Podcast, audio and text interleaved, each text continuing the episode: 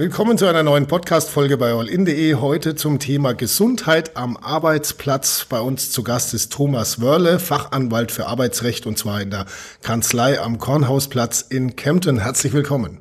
Grüß Gott, Amok. Herr Wörle, es geht um die rechtlichen Grundlagen quasi zum Thema Gesundheit am Arbeitsplatz. Sie sind jetzt seit 14 Jahren Anwalt äh, für Arbeitsrecht, seit 20 Jahren schon als Rechtsanwalt tätig aus Ihrer langjährigen Praxis.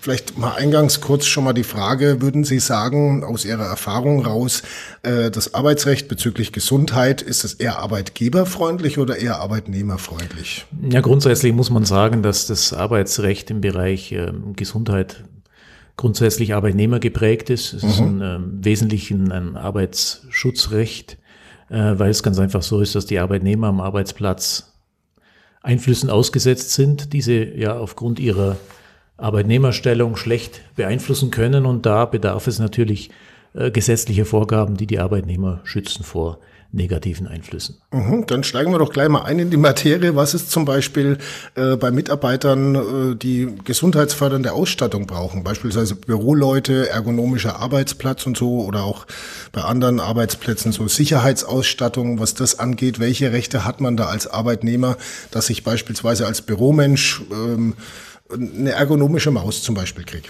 Ja, grundsätzlich muss man sagen, dass ähm, das Arbeitsschutzgesetz die wesentliche gesetzliche Regelung darstellt für den Bereich des äh, Gesundheitsschutzes am Arbeitsplatz. Und zum Arbeitsschutzgesetz wurden einzelne Verordnungen erlassen. Äh, es gibt die Arbeitsstättenverordnung, es gibt dann auch ganz konkret Verordnungen, die sich mit äh, Bildschirmarbeit befassen, wie die Bildschirmarbeitsverordnung. Es gibt dann noch einzelne andere Verordnungen für andere Arbeitsplätze, Gefahrstoffverordnungen, ähnliches. Und diese Verordnungen sehen durchaus den Anspruch, äh, des Arbeitnehmers auf einen ergonomisch gestalteten Arbeitsplatz vor. Mhm. Kommt sowas öfters vor, dass Arbeitnehmer sowas einklagen müssen?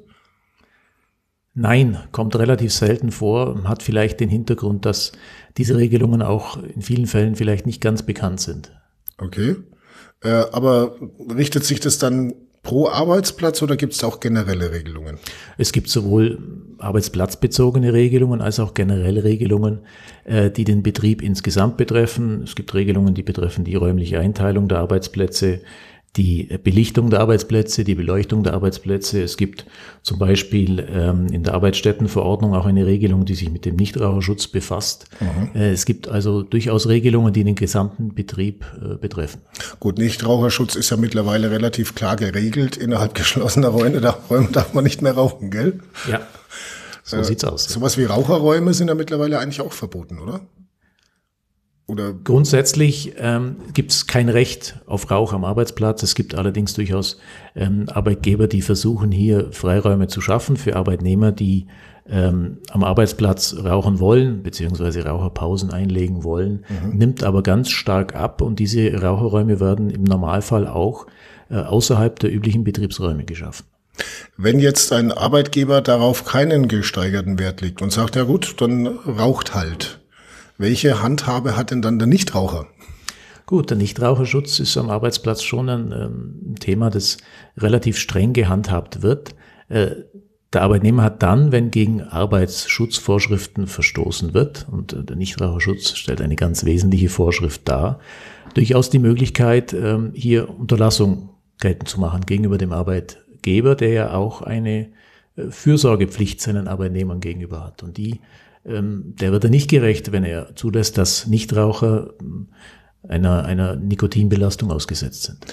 Ähm, gehen wir mal von einem generellen Fall aus, dass ein Arbeitnehmer tatsächlich sowas durchsetzen will. Ist sowas denn aus, äh, sagen wir mal, wie sagt man, äh, atmosphäretechnischen Gründen überhaupt sinnvoll, gegen seinen Arbeitgeber dann doch eher schwerere Geschütze aufzufahren? Oder würden Sie dann eher sagen, neuer Arbeitsplatz wäre zielführender? Also im Grundsatz zielführend ist zunächst mal das persönliche Gespräch. Also mhm. wir haben schon die Erfahrung, dass äh, wenn es äh, zu Verstößen gegen Arbeitsschutzvorschriften kommt, ähm, Ursache weniger eine, eine arbeitnehmerfeindliche Haltung des Arbeitgebers ist, sondern äh, schlichtweg teilweise Unwissenheit und vielleicht auch ähm, eine Vernachlässigung von, von, von Abläufen, die sich teilweise auch schon automatisiert haben. Äh, wir haben die Erfahrung, dass dann, wenn der Arbeitnehmer wegen ähm, diesbezüglicher Probleme am Arbeitsplatz das Gespräch sucht, der Arbeitgeber durchaus gesprächsbereit ist, auch im eigenen Interesse. Sprechen wir kurz über Urlaub. Urlaub ist ja ganz wichtig für die Gesundheit eines Mitarbeiters. Äh, man soll ja Urlaub nehmen. Ähm, wie ist das, wenn man im Urlaub krank wird? Dann kann ich mich ja eigentlich krank melden. Ja, Sie sollten sich sogar krank melden. Ähm, grundsätzlich besteht für den Arbeitnehmer eine Anzeigepflicht und eine Nachweispflicht. Diese mhm. Pflichten äh, bezüglich der Arbeitsunfähigkeit sind im Fall der Arbeitsunfähigkeit während des Urlaubs nicht außer Kraft gesetzt, ähm, werden allerdings im Regelfall im Ergebnis so gehandhabt, dass der Arbeitnehmer eben zu Ende seines Urlaubs äh, mitteilt, ob er noch länger arbeitsunfähig erkrankt ist. Aber im Grundsatz muss er das schon machen. Ähm, er muss anzeigen, dass Arbeitsunfähigkeit besteht, sobald er weiß, dass die besteht. Und wenn äh, diese Arbeitsunfähigkeit in gewissem Sinne ja, planbar ist, weil vielleicht zum Ende des Urlaubs schon ein operativer Eingriff ansteht, dann muss er diese Mitteilung möglichst kurzfristig dem Arbeitgeber auch machen, auch während des Urlaubs. Sollte man vielleicht auch nochmal deutlich sagen, dass man dem Arbeitgeber auch keinen Gefallen eigentlich tut, oder? Wenn man den Urlaub krank verbringt, weil er soll ja der Erholung dienen.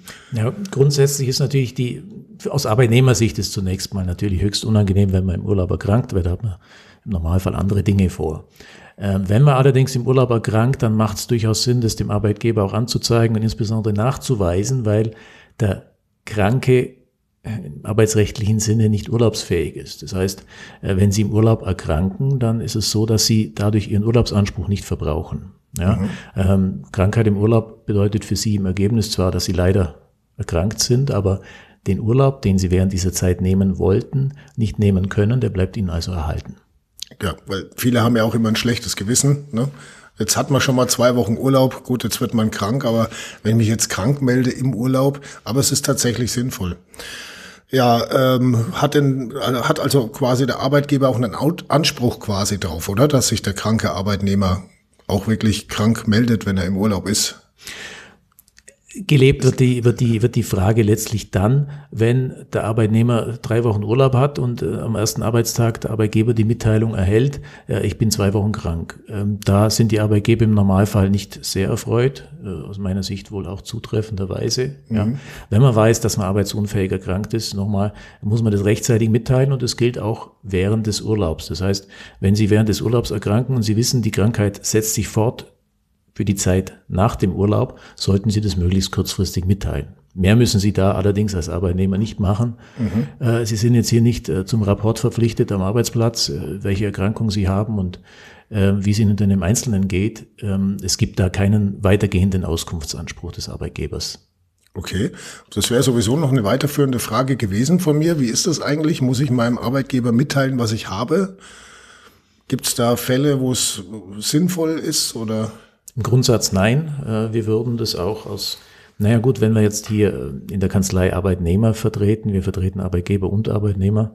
Äh, wenn ich einen Arbeitnehmer vertrete, würde ich den im Normalfall, würde ich ihm wohl nicht anraten, dem Arbeitgeber ungefragt zu offenbaren, welche Erkrankung er hat, ob er es auf eine entsprechende Nachfrage offenbart, wirklich dann im Einzelfall zu beurteilen. Ähm, Im Normalfall grundsätzlich nicht. Es gibt allerdings durchaus Erkrankungen, die ja auch dauerhafte Beeinträchtigungen zur Folge haben, ohne dass unbedingt Arbeitsunfähigkeit vorliegt. Ja, äh, wenn ich jetzt also äh, beispielsweise wegen einem Bandscheibenvorfall in ärztlicher Behandlung bin und auch nach dieser Behandlung noch der Schonung bedarf, dann liegt es natürlich schon in meinem Interesse, dass ich dem Arbeitgeber mitteile, welche Beeinträchtigungen ich habe, damit er auch entsprechend reagieren kann, weil er kann natürlich nur dann Rücksicht auf mich als Arbeitnehmer nehmen, wenn ich ihm offenbare, in welchen Bereichen ich der Unterstützung dann auch bedarf. Aber es gibt jetzt keine rechtliche Verpflichtung, dass ich meinem Arbeitgeber sagen muss, was ich habe. Nein. Okay. Nochmal kurz zurück zum Urlaub. Jetzt gibt's ja selten zwar den Fall, aber es, es gibt ihn, dass äh, Arbeitnehmer keinen Urlaub nehmen. Ja, so. ja. Leute, die denken, okay, wenn ich jetzt Urlaub nehme, dann ja. Äh, stürzt die Welt zusammen, dann geht ja, praktisch gar nichts mehr vorwärts. Ich kann gar keinen Urlaub nehmen. Wann soll ich das denn? Kann denn der Arbeitgeber den Arbeitnehmer auch in Zwangsurlaub schicken? Also die Fälle sind mir allenfalls aus der Literatur bekannt, äh, vielleicht glücklicherweise, weil die Situation natürlich dann ganz ungut wäre. Auch wohl aus Sicht des Arbeitgebers, weil der Urlaub tatsächlich der Erholung dient und ein Arbeitnehmer, der nie Urlaub nimmt, der wird wohl auf Dauer auch nicht die Leistung äh, bringen können, die man sich als Arbeitgeber erwartet. Äh, Wenn es tatsächlich so wäre, dass der Arbeitnehmer sich weigert, in Urlaub zu gehen, äh, dann muss man sich ja zunächst mal als Arbeitgeber die Frage stellen, ob man seinen Betrieb vielleicht etwas umorganisieren sollte, mhm. Äh, weil das natürlich auch in psychischer Hinsicht ein wahnsinniger Druck ist für den Arbeitnehmer, wenn er der Meinung ist, äh, dass seine Arbeitskraft so unverzichtbar ist, dass er seinen Erholungsurlaub nicht in Anspruch nehmen kann. Wenn jemand sich darauf versteift, nicht in Urlaub gehen zu wollen, würde ich dem Arbeitgeber tatsächlich raten, den in Urlaub zu schicken. Ähm, es ist auch so, gestaltet und auch vom Gesetzgeber vorgegeben, dass die Urlaubserteilung durch den Arbeitgeber erfolgt.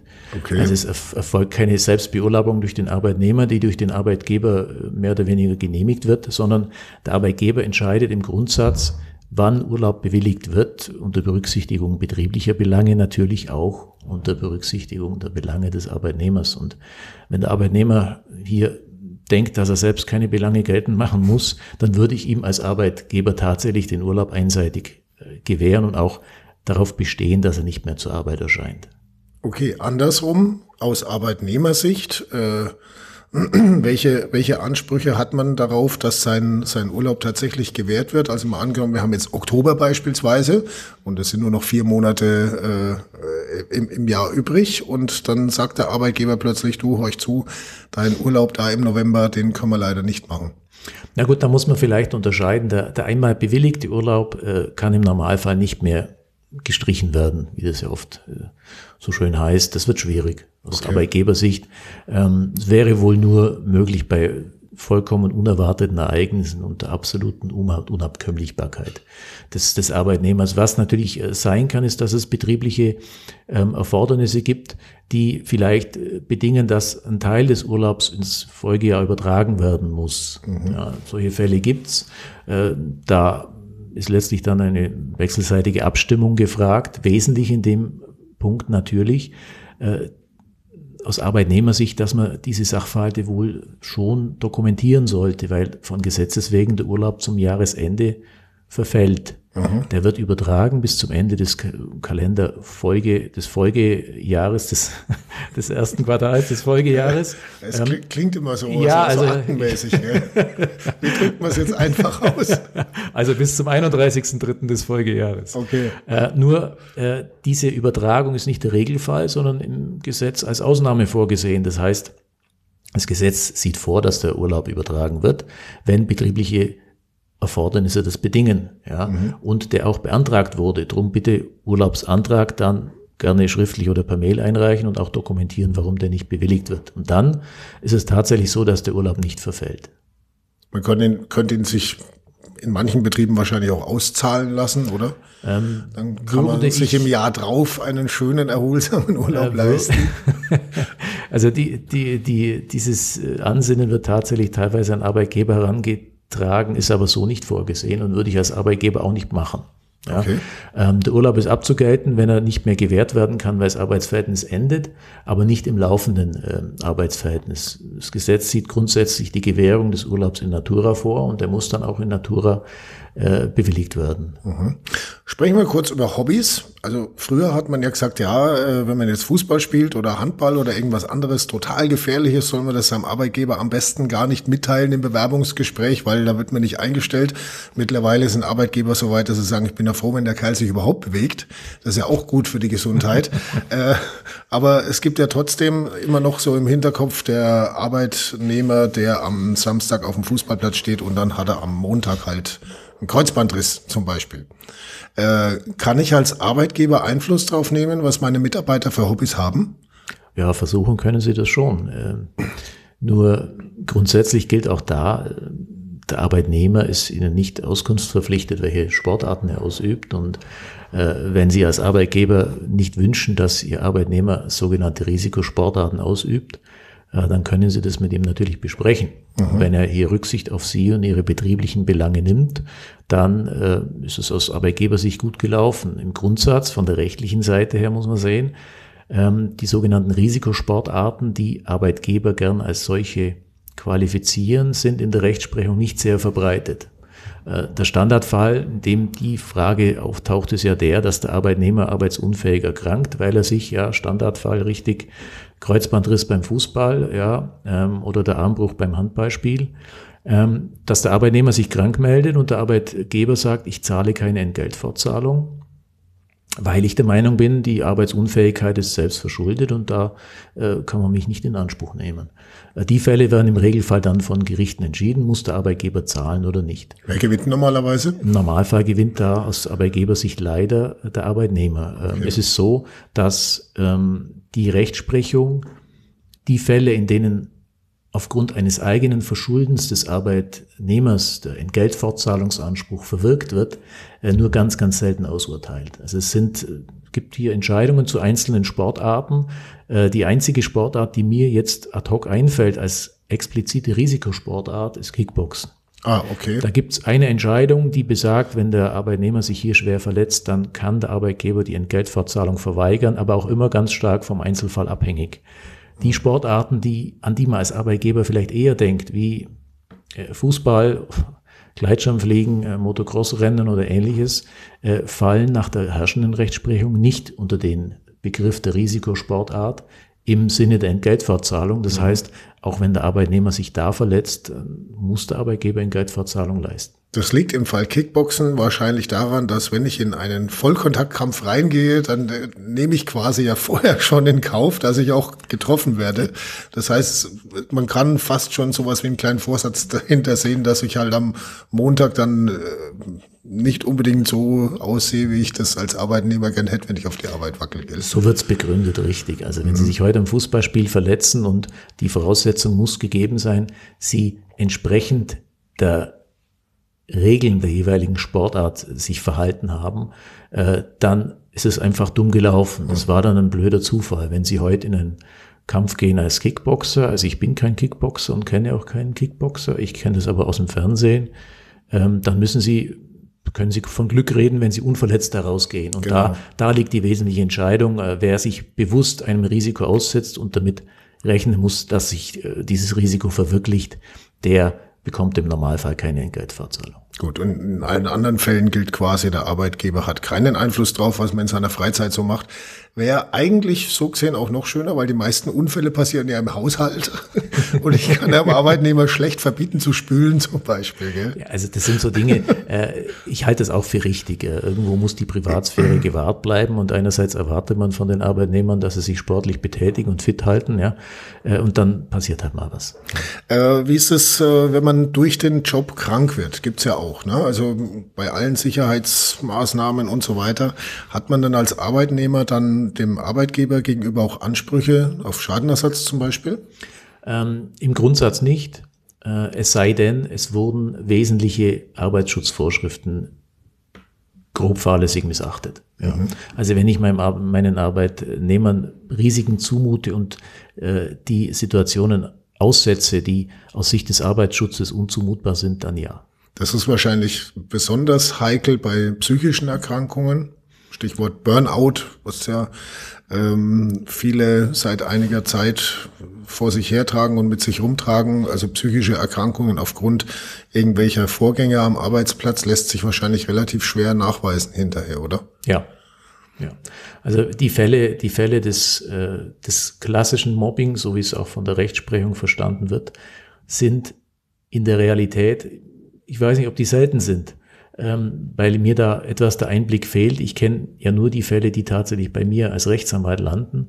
Ähm, ich weiß aber, dass die Fälle, in denen systematisch gemobbt wird, von der Rechtsprechung relativ selten entschieden werden müssen, mhm. äh, was mit der gesamten Situation am Arbeitsplatz dann auch zu tun hat, weil sie hier zwar erhebliche Beweiserleichterungen haben, ähm, in den gesetzlichen Regelungen, die äh, sich mit der Thematik befassen, aber äh, dennoch auch diese geringe Beweisschwelle oftmals nicht erreicht werden kann. Mhm. Okay. Ähm, sprechen wir auch kurz über Suchtkrankheiten. Alkohol, Drogensucht zum Beispiel. Jemand ist jetzt beispielsweise alkoholsüchtig, macht aber seinen Job an sich ganz normal. Ähm, welche Möglichkeiten hätte da ein Arbeitgeber? Oder gibt es die überhaupt? Oder ist Alkoholsucht sowas wie Privatsache wie Fußballspielen? Könnte auch sein. Solange ich meinen Job erledige, kann das dem Arbeitgeber ja eigentlich. Also wenn Sie, wenn Sie einen Job haben, in dem Sie ähm, grundsätzlich auch in alkoholisierten Zustand ihre Arbeitsleistung erbringen können, ohne äh, Dritte zu gefährden, ähm, dann würde ich das schon so sehen. Nur die Fälle gibt es ja relativ selten. Äh, wenn Sie jetzt äh, alkoholkrank sind und äh, als Kraftfahrer tätig sind oder an Maschinen arbeiten, ähm, dann würde ich mal sagen, wenn Ihnen tatsächlich diese Alkoholisierung auch am Arbeitsplatz nachgewiesen werden kann, ähm, dann riskieren Sie Ihren Job. Ja gut, aber es gibt ja auch viele, die es schaffen, diese acht Stunden am Tag durchaus nüchtern zu verbringen und dann halt den Rest der Zeit äh, betrunken verbringen. Wenn, aber das, das geht den Arbeitgeber auf, quasi auf die Arbeitsleistung an. und auch auf die Sicherheit am Arbeitsplatz, wenn solche negativen Auswirkungen nicht vorliegen, mhm. dann ist es tatsächlich Ihre Privatsache, ja. Okay. Können Sie uns vielleicht noch ein bisschen was aus der Praxis erzählen? Was war denn so Ihr spannendster Fall in der Richtung, was Gesundheit angeht? Ja, was wir immer wieder haben, was vielleicht nicht so ganz spannend ist, aber aus juristischer Sicht sehr relevant im Moment, ist die Thematik auch der, ähm, der langzeiterkrankten Arbeitnehmer, ähm, die mir immer öfter unterkommen in meiner Tätigkeit, weil es ganz einfach so ist, dass es äh, mittlerweile auch einen Arbeitsmarkt gibt, auf dem auch ältere Arbeitnehmer durchaus wieder gefragt sind. Mhm. Die Situation hat sich da, also ich kann jetzt auch insbesondere von der, von der Region hier reden, äh, die hat sich schon relativ stark geändert. Es gibt auch einen Arbeitsmarkt für erfahrene Arbeitnehmer, gerade in, in Facharbeiterberufen. Ähm, Und ähm, da bringt es natürlich der Job, der durchaus auch anstrengend sein kann, mit sich, dass diese Leute auch gesundheitliche Beeinträchtigungen haben. Und mhm. wenn dann irgendwann die Kündigung aus personenbedingten Gründen ansteht, dann ist im Moment der wesentliche, das wesentliche Schlagwort das betriebliche Eingliederungsmanagement äh, BEM genannt. Und äh, dieses betriebliche Eingliederungsmanagement tritt immer mehr in den Vordergrund, weil auch das Bundesarbeitsgericht mittlerweile die Rechtsansicht vertritt, dass ein betriebliches Eingliederungsmanagement nicht nur wie ursprünglich vorgesehen bei behinderten Mitarbeitern durchzuführen ist, sondern auch bei jedem anderweitigen länger arbeitsunfähig Erkrankten, der nicht behindert ist. Ja, und das ist im Moment eine Riesenherausforderung auch für die Betriebe, weil dieses betriebliche Eingliederungsmanagement durch die Rechtsprechung durchaus sehr ernst genommen wird. Das heißt, bevor Sie heute einen Arbeitnehmer personenbedingt, also krankheitsbedingt kündigen, müssen Sie sämtliche Register ziehen und mhm. zunächst eruieren, woran denn die Arbeitsunfähigkeit ihren Ursprung hat, ob dieser Ursprung vielleicht betrieblich bedingt ist und dann müssen Sie sämtliche Maßnahmen einleiten, um hier diese betriebsbedingten Ursachen abzustellen. Und das ist so ein Prozedere, das durchaus relativ anspruchsvoll und auch langwierig sein kann. Ja. Mhm. Und das ist ein Punkt, der mir im Moment äh, sehr oft begegnet. Ich halte es allerdings auch für äh, zutreffend. Ähm, es ist einfach so, dass die Kündigung immer die Ultima Ratio sein muss und da muss man sich als Arbeitgeber, auch wenn es in Einzelfällen sicherlich sehr aufwendig ist, insbesondere für kleine Betriebe, ähm, da muss man sich als Arbeitgeber eben dem Aufwand aussetzen und tatsächlich eruieren, welche Möglichkeiten gibt es denn, um den eingeschränkt leistungsfähigen Arbeitnehmer dennoch noch einzusetzen. Da gibt es natürlich auch Hilf Hilfeangebote durch äh, die Berufsgenossenschaft. Es gibt einen Integrationsfachdienst. Es gibt durchaus Stellen, die die Arbeitgeber hier unterstützen. Ja, Teilzeit zum Beispiel wäre, wäre, wäre, eine, wäre eine Möglichkeit. Ja.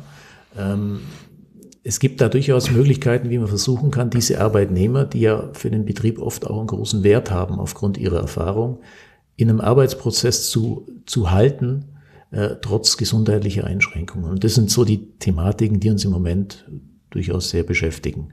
Also was ja bei vielen Arbeitnehmern auch immer hoch emotional diskutiert wird, ist, äh, wenn jemand krank ist und der Arbeitgeber steht plötzlich vor der Tür, um mal zu gucken, ist denn der auch wirklich krank? Also gibt's ja durchaus auch berechtigte Verdachtsmomente beim einen oder anderen Arbeitgeber, dass er sagt, naja, also so krank kann er eigentlich gar nicht sein, da stimmt doch irgendwas nicht. Ähm, hat der Arbeitgeber tatsächlich da die Möglichkeit, mal nachzuschauen? Nachgucken kann der immer. Ja, ähm, nur das Ergebnis ist oft halt aus Arbeitgebersicht etwas frustrierend. Ähm, vielleicht, weil auch die Arbeitsunfähigkeit aus Arbeitgebersicht auch mal falsch verstanden wird. Ja, Arbeitsunfähigkeit heißt ja nicht Bettlägerigkeit. Mhm. Und wir haben äh, bei unseren Arbeitgebermandanten regelmäßig äh, ja das Phänomen, dass der Arbeit Arbeitgeber anruft, der Geschäftsführer oder der Personalleiter und sagt, der Arbeitnehmer XY ist arbeitsunfähig erkrankt, er hat den aber in der Stadt gesehen beim Kaffee trinken. Mhm. Aus Arbeitgebersicht absolut nachvollziehbar, dass man sich hier zunächst zumindest wundert. Ja. Aber letztlich beurteilt der Arzt, ob Arbeitsfähigkeit besteht. Und Arbeitsfähigkeit ähm, kann in Einzelfällen auch dann nicht bestehen, wenn Sie als Außenstehender oder als Arbeitgeber das nicht unbedingt erkennen können. Mhm. Arbeitgeber versuchen dann, ähm, dem Arbeitnehmer auf den Zahn zu fühlen und da wird dann entweder mal ein Mitarbeiter vorbeigeschickt oder sogar ein Detektiv beauftragt. Mhm. Und der Hat Arbeitnehmer, sowas, solche Fälle gibt es schon. Solche Fälle gibt es schon, ja. Ähm, Im Normalfall sind die Fälle vielleicht auch recht aufschlussreich, aber juristisch oftmals etwas wenig ergiebig, weil äh, nachdem die Arbeitsunfähigkeit ja nicht zwingend bedingt, dass der Arbeitnehmer zu Hause bleiben muss, dürfen Arbeitnehmer während ihrer Arbeitsunfähigkeit natürlich immer abhängig vom, vom Beschwerdebild, teilweise auch ja, an die frische Luft gehen, mhm. wahrscheinlich sowieso, aber dazu, auch Sport treiben. Dazu muss ja auch der Arbeitgeber erstmal wissen, was die Person überhaupt hat. Ich meine, wenn ich dann sage, ich habe Grippe und gehe dann zum Skifahren, ist es natürlich dämlich. Ne? Also die Problematik ist ja immer die, der Arbeitnehmer äh, sagt nicht, was er hat und wird dann, ähm, keine Ahnung, auf dem Reitplatz entdeckt. Mhm. Ja, ähm, dann kommen einem als Arbeitgeber vielleicht schon mal gewisse Verdachtsmomente. Das, kann ich durchaus ja. nachvollziehen kann bei einer psychischen Erkrankung zum Beispiel ja durchaus auch hilfreich sein im Sinne äh, der, der Genesung, wenn ich zum Reiten gehe oder auch Sport mache oder so. Ja. Äh, ja. Da ist dann aber der Arbeitgeber dann in der Beweispflicht, oder? Die Fälle, die Fallkonstellationen sind dann die, der Arbeitgeber sieht den Arbeitnehmer während der Arbeitsunfähigkeit, äh, entdeckt ihn bei einer Tätigkeit, die er als verdächtig ansieht und zahlt keine Entgeltfortzahlung. Mhm. Äh, der Arbeitnehmer macht die geltend, der Arbeitgeber bleibt stur, bezahlt nicht, es gibt ein Verfahren vorm Arbeitsgericht. Der Arbeitgeber behauptet, er war ja gar nicht arbeitsunfähig erkrankt, sondern hat diese Arbeitsunfähigkeit nur vorgetäuscht. Ja, äh, dann wird der Arbeitnehmer vortragen müssen, welche Beschwerden er denn hatte, wenn es Verdachtsmomente dafür gibt, dass vielleicht nicht bei jeder Krankheit die konkrete Tätigkeit ausgeübt werden kann. Dann wird er also offenbaren, ich hatte folgende Verletzung und folgende Krankheit und wird es auch letztlich beweisen können, dadurch, dass es ja im Normalfall eine ärztliche Arbeitsunfähigkeitsbescheinigung gibt. Mhm. Und dann ist äh, die Sache für den Arbeitgeber meistens dann auch schon zu Ende, weil dann hat der Arbeitnehmer nachgewiesen seine Arbeitsunfähigkeit. Natürlich werden solche ärztlichen Bescheinigungen von Gerichten in Einzelfällen auch mal hinterfragt. Ja, hat denn der Arbeitgeber die Möglichkeit auf eine Zweitmeinung? Im Normalfall, im Normalfall, im Normalfall, vielleicht ist sogar schon der Extremfall, dass äh, der Arzt dann vom Gericht tatsächlich befragt wird, wie es denn zu dieser Arbeitsunfähigkeitsbescheinigung gekommen ist, wie er die Diagnose gestellt hat. Ähm, Im Normalfall geht die Sache dann tatsächlich so aus, dass das Gericht zur Überzeugung gelangt, dass diese Arbeitsunfähigkeitsbescheinigung zutrifft und der Arbeitnehmer tatsächlich arbeitsunfähig erkrankt war. Also die Fälle, in denen Gefälligkeitsbescheinigungen vor, Gericht aufgedeckt werden, die sind tatsächlich sehr dünn gesät. Ob es die gibt, weiß ich nicht. Okay. Kam Ihnen jedenfalls noch nie unter anscheinend. Nee, den Fall hatte ich vor Gericht noch nie. Gut, dann würde ich mal sagen, das Thema Gesundheit am, äh, Gesundheit am Arbeitsplatz, äh, sehr spannendes Thema. Äh, vielleicht kriegen wir da irgendwann auch nochmal einen weiterführenden Podcast hin. Für den Moment erstmal vielen Dank, Thomas Wörle, Fachanwalt für Arbeitsrecht in der Kanzlei am Kornhausplatz in Kempten, für diese äh, vielen Ausführungen und interessanten Einblicke und äh, dann äh, wünsche ich noch gutes Gelingen bei sämtlichen Prozessen, sowohl aus Arbeitgeber- als auch aus Arbeitnehmersicht. Ich bedanke mich fürs Gespräch, Herr Mock.